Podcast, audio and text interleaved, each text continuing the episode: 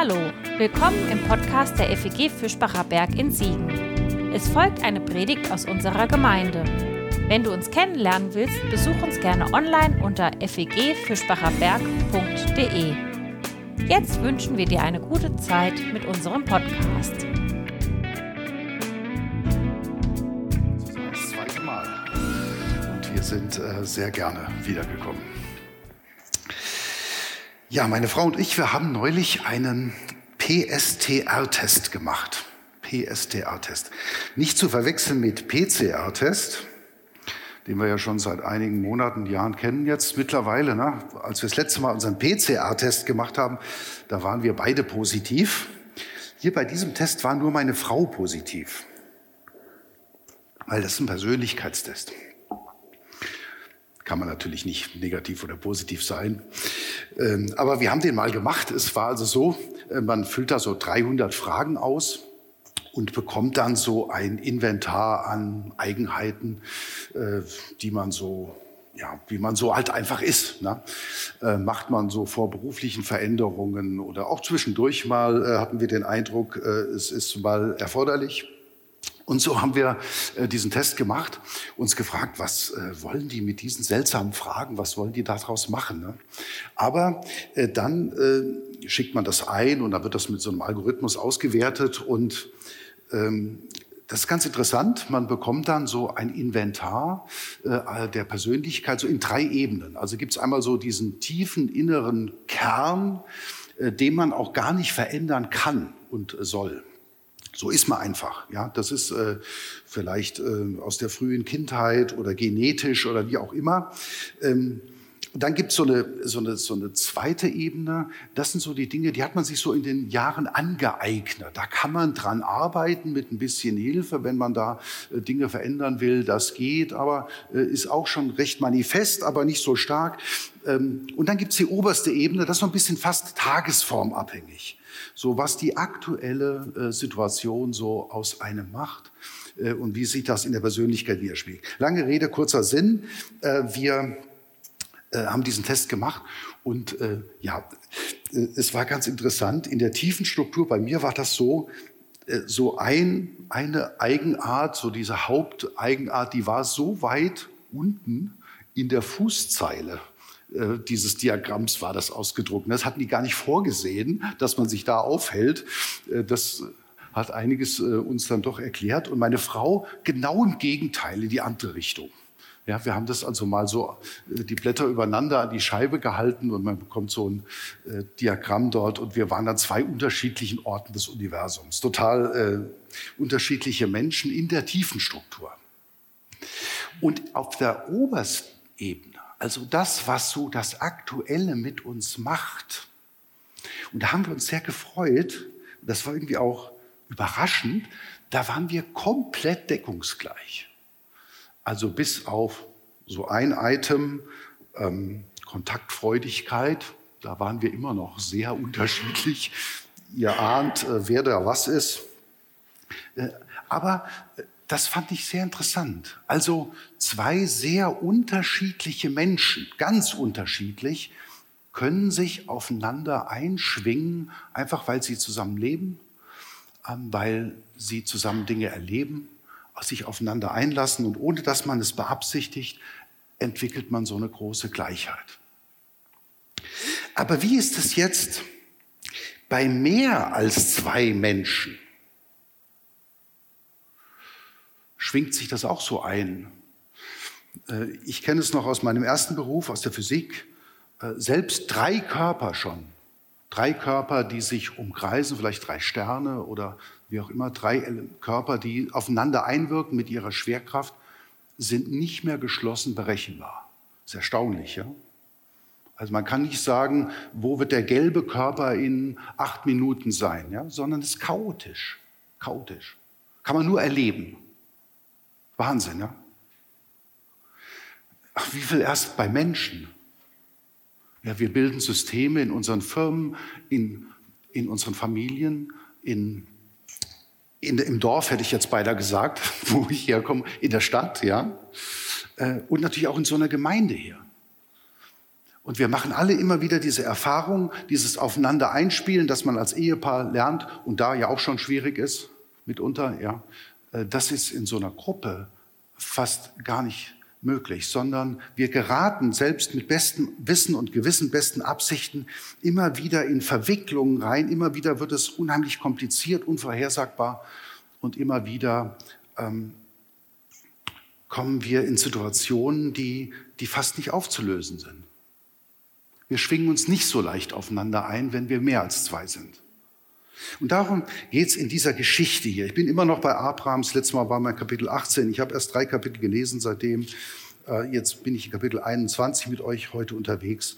In dieser Geschichte, in der mehrere Menschen miteinander umgehen und in eine Verknäulung geraten sind, in eine Verwicklung, sich nicht aufeinander eingeschwungen haben, sondern jetzt hier mit einem Dilemma umgehen. Und die Frage ist, gerade auch jetzt hier vor Erntedank, wo wir ja über den Segen nachdenken, der in unserem Leben ankommt in Form von Nahrungsmitteln, in Form von vielen anderen Dingen, an die wir im Erntedank denken. Ähm, die Frage in diesem Text ist, wie kommt der Segen jetzt trotzdem an, obwohl alles so verwickelt und so schwierig ist? Ist die zweite Geschichte in der Bibel, wo uns die Hagar begegnet, die wir aus der Jahreslosung kennen, ne? Kapitel 16. Ihr habt das noch im Ohr, diese großartige Erfahrung dieser Magd, die in die Wüste geflohen war. Du bist ein Gott, der mich sieht.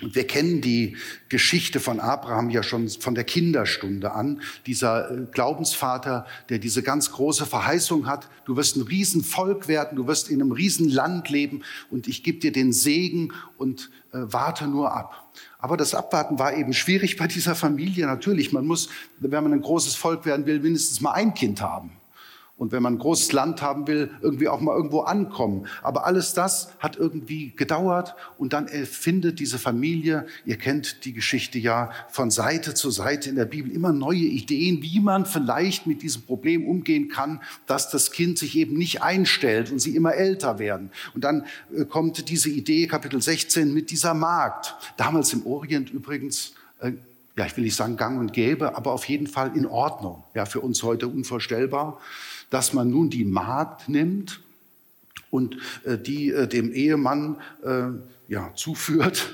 Und wenn daraus ein Kind entsteht, dann gilt das wie als Kind der Ehefrau, der Frau des Hauses. Ja, so kennen wir das im Orient auch aus anderen Kulturen, äh, hat man das so äh, gelöst. Und, und auf diese Idee kommen sie hier auch. Und wir, wir wissen, dass dann der Ismael geboren wird aber Gott lässt sich von seinem Segensplan nicht abhalten, leider. Er schenkt dann trotzdem noch ein Kind. Und jetzt ist es kompliziert geworden.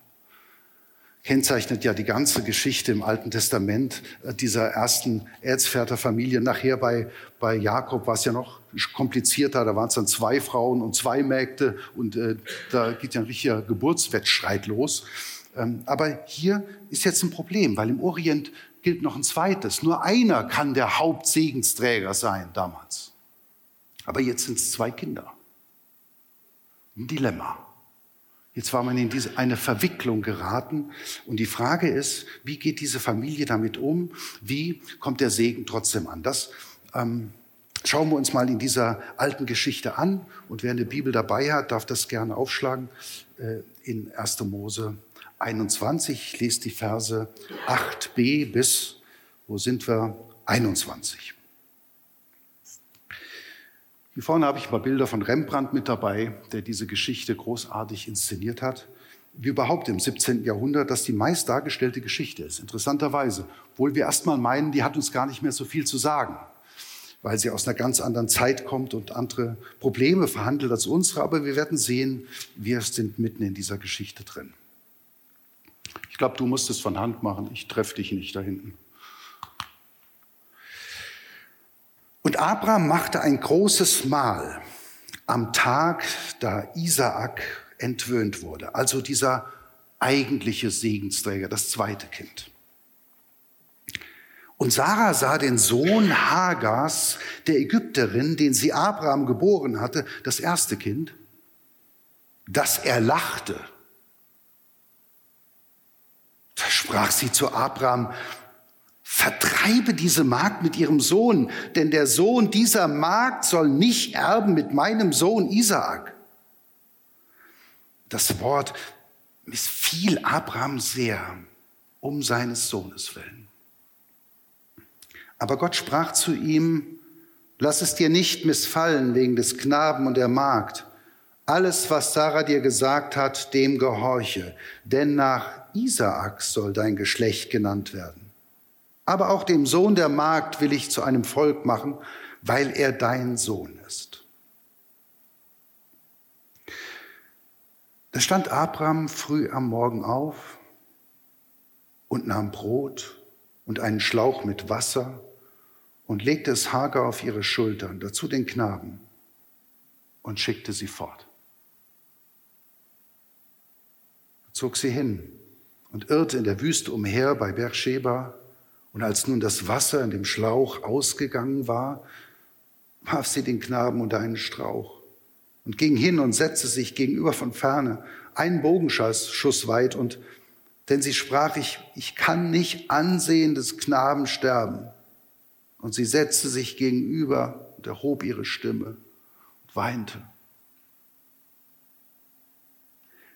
Da hörte Gott die Stimme des Knaben.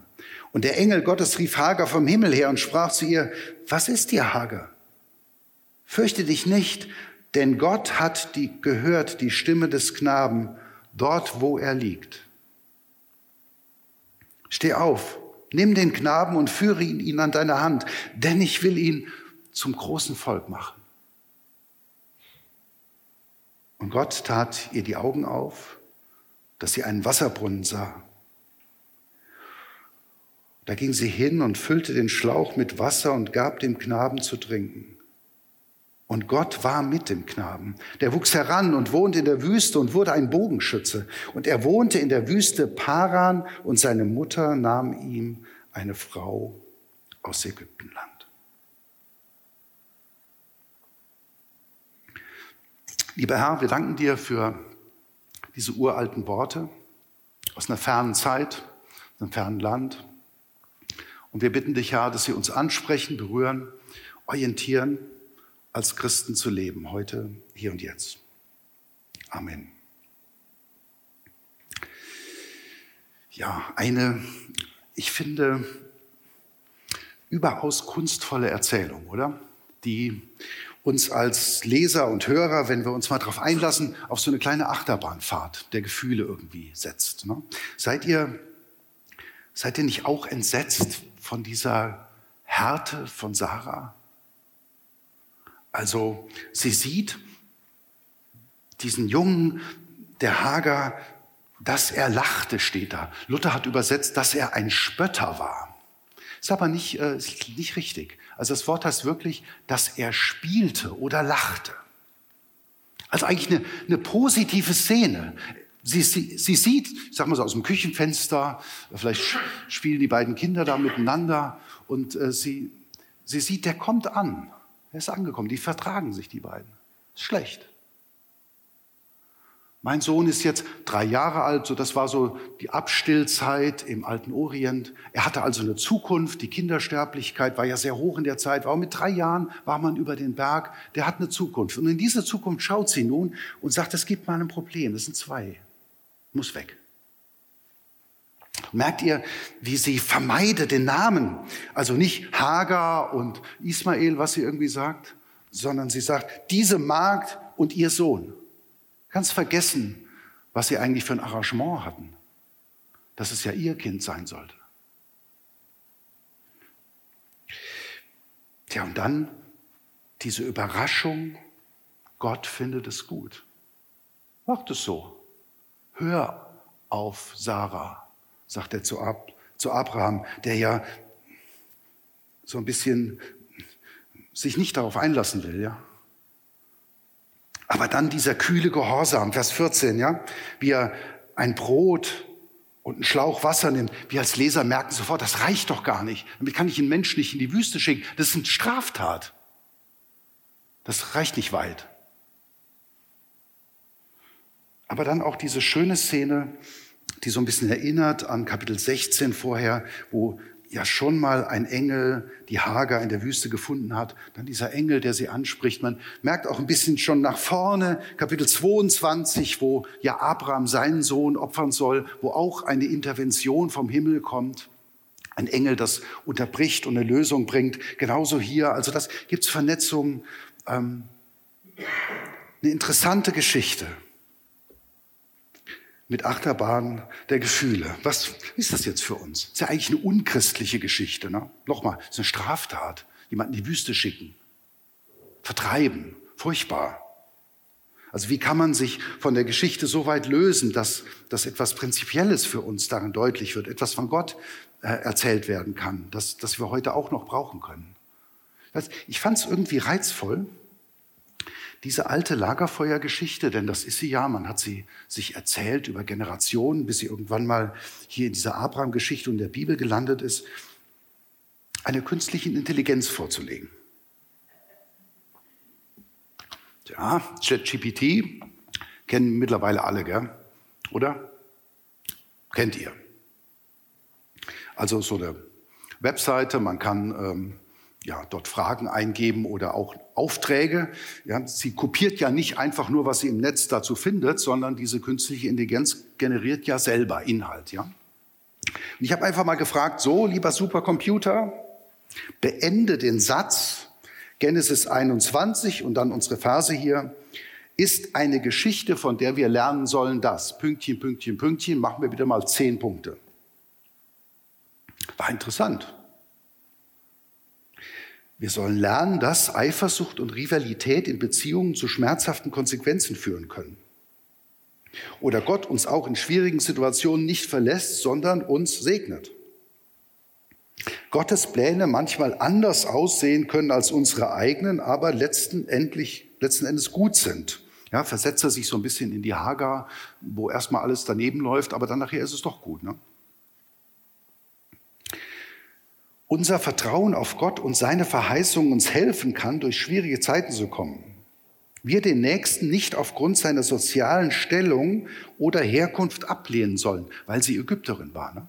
Außenseiterin natürlich in dem damaligen Setting hier. Wir niemals aufgeben sollen, selbst wenn es aussichtlos erscheint. Unser Handeln Konsequenzen hat sowohl für uns selbst als auch für andere und dass wir uns bewusst sein sollten, welche Auswirkungen unsere Entscheidungen haben. Gut. Also da ist viel Wahres dabei. Ne? Ich habe jetzt auch nicht alles vorgelesen. Interessant, was so ein Algorithmus doch aus so einer alten Geschichte rausholt. Ein bisschen frech fand ich, dass er immer wieder sagt, wir, ne, Gott uns segnet, für uns einen Plan hat. Muss man ein bisschen aufpassen bei so einer Intelligenz, muss man ein bisschen Auge drauf haben, aber sonst ziemlich stark. Und ich war herausgefordert, ein bisschen was Tieferes zu finden, dass Sie das nächste Mal nicht hier vorne einfach ChatGPT ablaufen lassen. Ne? Also versuchen wir es mal. Drei Punkte habe ich. Der erste ist schön, der zweite ist sehr schwierig und der dritte ist wieder schön. Du merkst, wenn ich das Ding in die Hand nehme, drückst du einfach. Ne? Ich mache gar nichts. Also erstens, das ist eine Geschichte, die uns versteht und uns verheißt, dass sich der Segen durch unsere Verhältnisse und Verwicklungen schlängeln kann. Ich hoffe auch durch diesen langen Satz. Also, das ist die Geschichte, die uns versteht, eine Geschichte, die uns versteht und uns verheißt, dass sich der Segen durch unsere Verwicklungen schlängeln kann. Also ich finde es unheimlich seelsorgerlich, immer wieder, auch gerade im Alten Testament, dass es solche Geschichten gibt, dass sie da stehen. Also, dass es eben einfach kompliziert ist. Dass dieses Volk Gottes, und hier geht's ja los mit dem Volk Gottes bei Abraham, nicht mit Heiligenschein dargestellt wird, sondern es ist eine Chaosfamilie. Das wird ja bei, wie gesagt, bei Jakob noch schlimmer. Da werden Leute bevorzugt und dann, was weiß ich, was, was für Rabauken das auch sind. Ne? Nachher die Jakob-Familie. Ist ja furchtbar. Aber das ist das Volk Gottes. Es ist einfach schwierig, es ist einfach verwickelt. Es gibt einfach, es geht einfach nicht gerade weg. Man verknotet sich einfach ineinander. Und hier in dieser Familie, in dieser Geschichte ist alles bildlich versammelt, was auch unsere Gemeinschaften herausfordernd macht. Da ist Neid, da gibt's Machtgefälle, da gibt's Beziehungsgeflechte, da gibt's auch Liebe und Abhängigkeiten, Zugehörigkeit und Fremdheit, Patchwork-Situationen, unterschiedliche Meinungen, die sich nicht harmonisieren lassen. Das, was Abraham will und was Sarah will, das kann man nicht aufeinander bringen. Da haben, hat man etwas über sich gebracht, was man jetzt auch nicht mehr rückgängig machen kann, wo man einfach mit umgehen muss. Alles das kennen wir doch aus all unseren, wie die Psychologie sagt, unseren Systemen, in denen wir zu Hause sind. Nochmal, in der Firma, in der Stadt, im Dorf, in der Gemeinde, in der Kirche generell. Menschlich, allzu menschlich geht's hier zu. Und alle sind doch auf der Suche nach Segen seit vielen Kapiteln. Seit Kapitel 12, wo sie aufgebrochen sind, will doch jeder nur das Beste. Ist ja keiner der Böse. Alle wollen Segen, alle haben auch Schritte im Glauben gemacht. Und trotzdem ist man in eine Situation gekommen, die man jetzt nicht einfach auflösen kann. Verwicklung. Jeder folgt seinem Gewissen und trotzdem erleben sie gemeinsam diese Diskrepanz aus Verheißung und Realität. Und jetzt erzählt diese Geschichte, wie alle Beteiligten damit ganz unterschiedlich umgehen. Schön, dass, dass die Bibel die engsten Leute Gottes so, so klar darstellt. So ist es eben. Und parallel handelt Gott auf seinem Hauptpfad des Segens und schenkt den Segen trotzdem, auch wenn es dadurch komplizierter wird. Jetzt sind zwei Kinder da. Lässt sich nicht von diesen Verwicklungen abhalten. Jetzt kommt der verheißene Erbe doch noch. Und jetzt kann man es nur noch falsch machen. Jetzt kann man es nur noch falsch machen. Und hier ist nichts einfach in dieser Geschichte. Man lernt das ja dann so im Studium, wie man so narrative Geschichten aufschreiben kann. Wer ist da der Hauptprotagonist? Wer ist Helfer? Wer ist Gegner? Was soll da transportiert werden und so weiter? Habe ich hier versucht. Kann man vergessen. Geht nicht. Habe ich noch nie erlebt. Ging immer. Da geht's nicht. Man kann nicht sagen, wer macht hier was, wer ist der Gegner, wer ist der Helfer, was und so weiter. Und so ist es doch oft auch in unseren Systemen. Natürlich müssen wir klar sagen, wenn es Opfer und Täter gibt. Das muss in der Gemeinde, das muss in der Gesellschaft ganz klar gesagt werden. Das weiß man dann auch, kann man wissen. Aber es geht auch, manchmal dazwischen liegen viele Dinge, wo wir das nicht so genau sagen können, wo es einfach kompliziert ist. Auch wir sind in unseren Systemen nicht immer die beste Version unserer selbst. Das haben wir unlängst erlebt, auch, auch privat, persönlich. Wir machen geistlich, ethisch, weisheitlich nicht immer die beste Figur. Und man, man verändert sich doch auch im Laufe des Lebens. Wir auch. Deutlich verändert. Und auch diese Figuren, schlag mal zurück, Kapitel 16, sind dieselben Figuren, ganz anders. Sie haben sich verändert. Und es macht es komplizierter. Also was sagt uns diese Geschichte? Gott hat eben nicht die Haltung, klärt erstmal euer Zeug und wenn alles astrein ist und ohne Verwicklung, dann gebe ich meinen Segen dazu. Sondern Gott gibt seinen Segen in die menschlichen Systeme, wie sie einfach sind. Und auch so eine Gemeinde, auch die Gemeinde hier, äh, ohne dass ich euch jetzt im Detail kenne, vermute ich das. Äh, es besteht aus sehr unterschiedlichen Menschen. Schaut euch doch nur mal um. Und auch da kommt man immer wieder in diese Dilemmata und Verwicklungen rein. Und diese Geschichte hält uns jetzt nicht einfach nur einen Abstand vor und sagt, wenn ihr da angekommen seid, dann wird sich das, dann werde ich meinen Segen geben können, sondern Gott sagt, ich verstehe das. Ich verstehe euch. So ist es. Das ist übrigens der hilfreichste Satz, den man einem Menschen sagen kann, dass, ich, dass man ihn versteht. Das habe ich in der Seelsorge immer wieder erlebt. Äh, Ratschläge und was weiß ich kann man, kann man weitgehend vergessen zu sagen, ich verstehe das. Das ist das Seelsorgerliche an dieser Geschichte hier. Gott ist realistisch. Er findet nicht diese Fehler toll, aber er weiß, wie seine Leute eben sind. Der Segen, und da sind wir wieder bei dem Thema heute, ereignet sich eben im Leben und in menschlichen Systemen. Ob das der alte Orient ist, ganz anders als unser, unser äh, Leben, oder im Space Age in 300 Jahren, wenn wir jede Woche äh, Shuttle zum Mars machen. Hoffentlich. Als alter NASA-Fan äh, hoffe ich das. Aber auch dann muss man Christ sein können. Auch dann muss das immer noch gehen. Muss das noch Sinn machen, noch tragen. Es ist eine Aufgabe der Kirche, das zu entwickeln, dass, dass das so bleibt. Aber es ist kompliziert. Also diese Geschichte ermutigt uns zur Ehrlichkeit, zur Fremdannahme, zur Selbstannahme. Gottes Segen schlängelt sich durch unsere verwickelten Dinge. Zweiter Punkt. Wird immer kürzer, ihr kennt das ja. Eine Geschichte, die uns ermutigt, unsere verfahrenen Situationen aufzulösen, auch wenn es schmerzhaft ist. Oder daran zu arbeiten, könnte man vielleicht auch sagen. Also die uns ermutigt, an unseren verfahrenen Situationen zu arbeiten, auch wenn es schmerzhaft ist. Das hier ist ein Dilemma. Eine verfahrene Situation. Das unterscheidet sich ja von einer komplizierten Situation. Also komplizierte Dinge die kann man lösen. Muss man sich Zeit nehmen, vielleicht ein bisschen Fachkenntnis dabei. Ähm, man muss lange beraten. Wie, wie bei einer mathematischen Gleichung. X ist klar, X irgendwas und das steht dann im Exponent vielleicht total kompliziert. Ja, sieht man nicht sofort, was die Lösung ist. Muss man lange, kleine Schritte machen, kann man auch Fehler machen, aber die Lösung steckt schon drin. Das ist kompliziert, das geht aber. Aber ein Dilemma ist eine Situation, wo wir schon vorher wissen, wenn ich die auflöse, dann wird irgendwie wird's Schmerz geben. Und es wird auch was Ungerechtes passieren. Sehenden Auges. Man kann es nur falsch machen.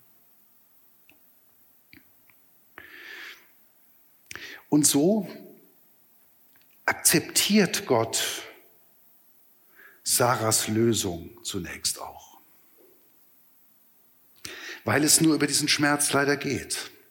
Aber, vielleicht ist euch das aufgefallen beim Lesen, er gibt dieser kühlen Perspektive der Sarah eine Veränderung bei. Er bricht diesen kühlen Pragmatismus, den sie hat.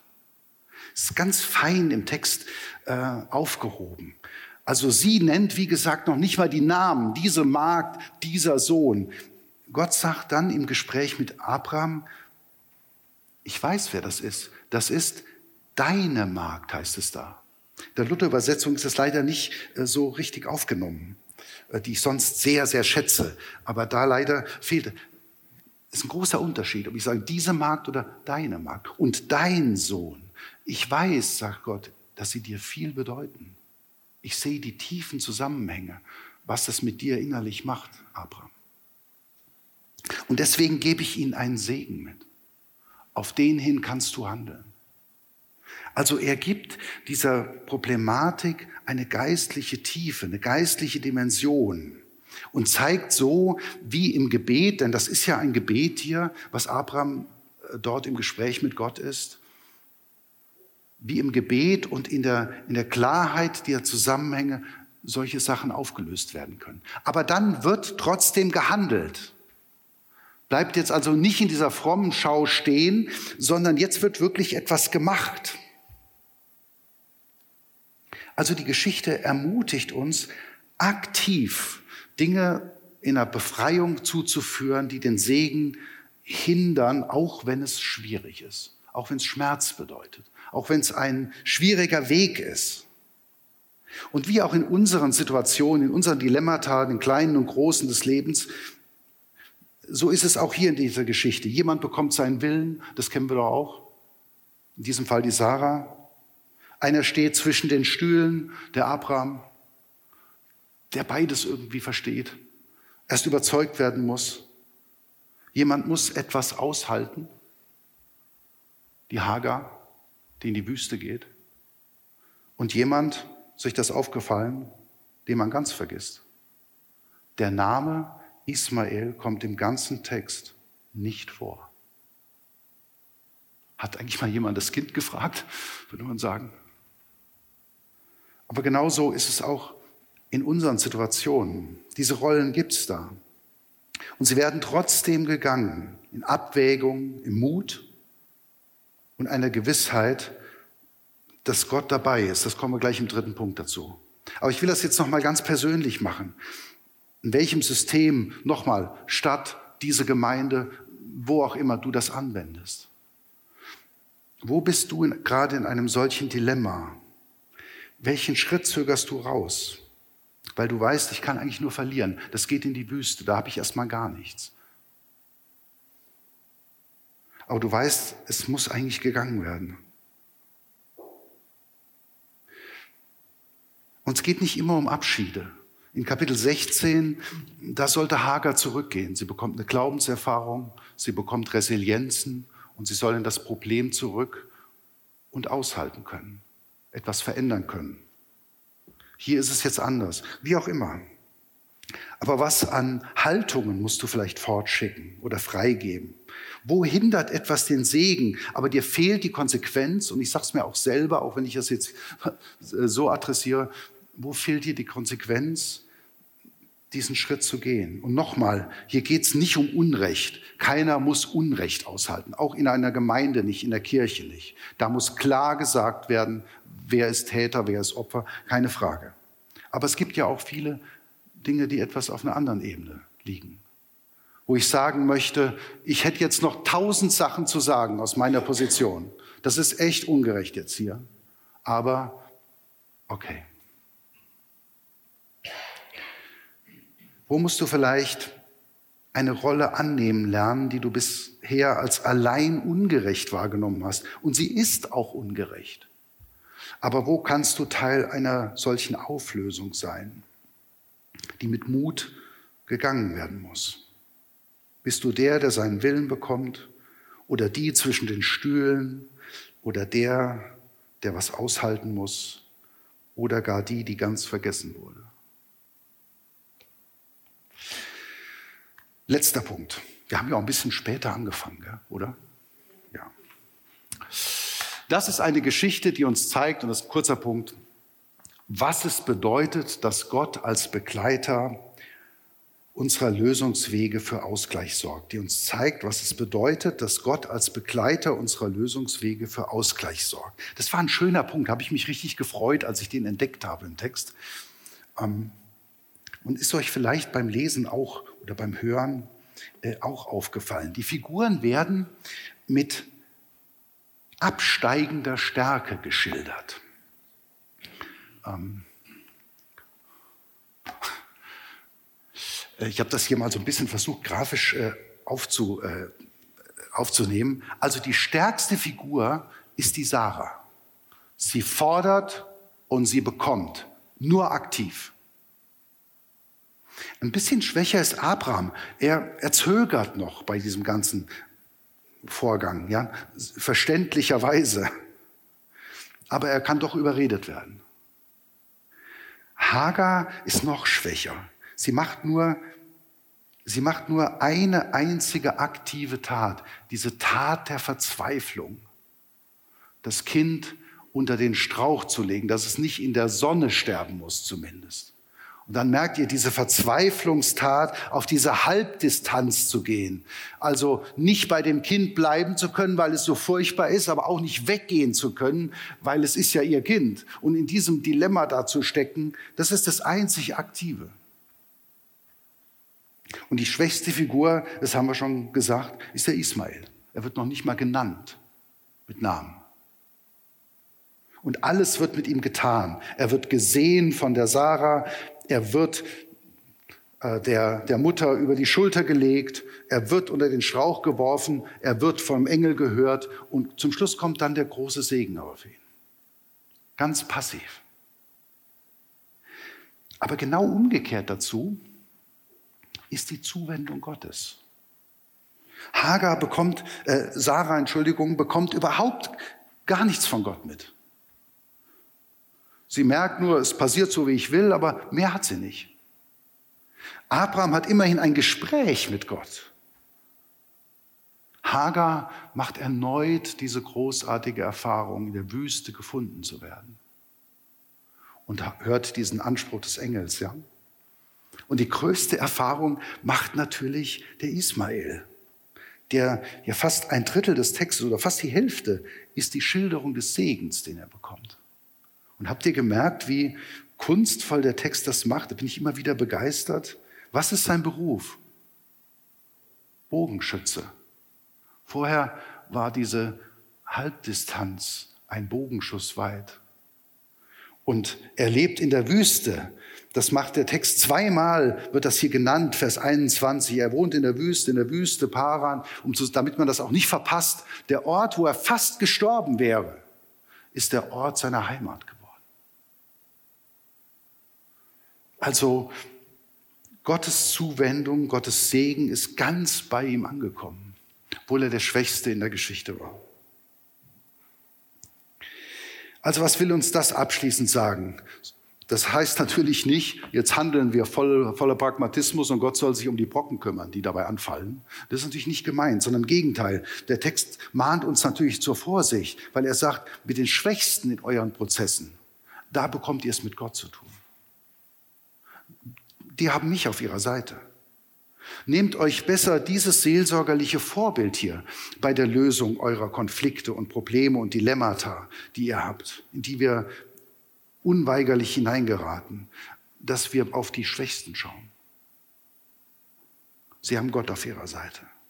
Und natürlich macht das Mut, aufgrund dieser Verheißung, die über dem Volk Gottes liegt, auch unsere verwickelten Situationen anzugehen. Ja, ich finde eine schöne Geschichte, oder? Im Endeffekt doch, oder? Also eine Geschichte, die uns hilft, gütiger auf die eigene Vergangenheit und Gegenwart zu blicken. Der Segen stängelt sich durch unsere Systeme. Mit Gebet und seelsorgerlicher Vorsicht ermutigt sie auch unbequeme Schritte zu gehen. Und alle Schwachen haben Gott auf ihrer Seite. Daraufhin sollen wir nicht gedankenlos handeln, aber dennoch mutig unsere Dilemmata auflösen. Ich bete nochmal.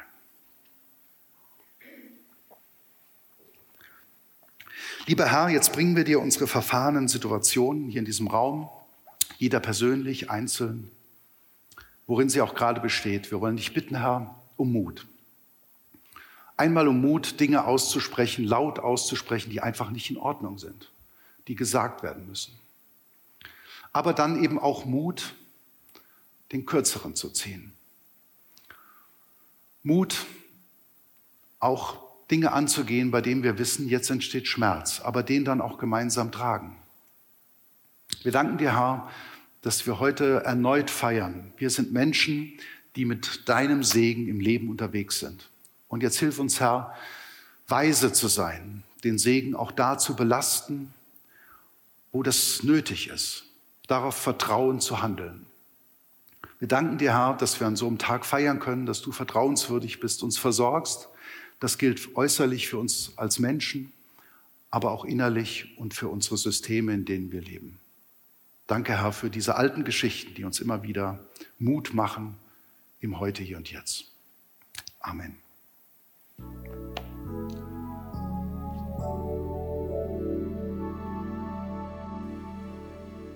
Das war's für heute.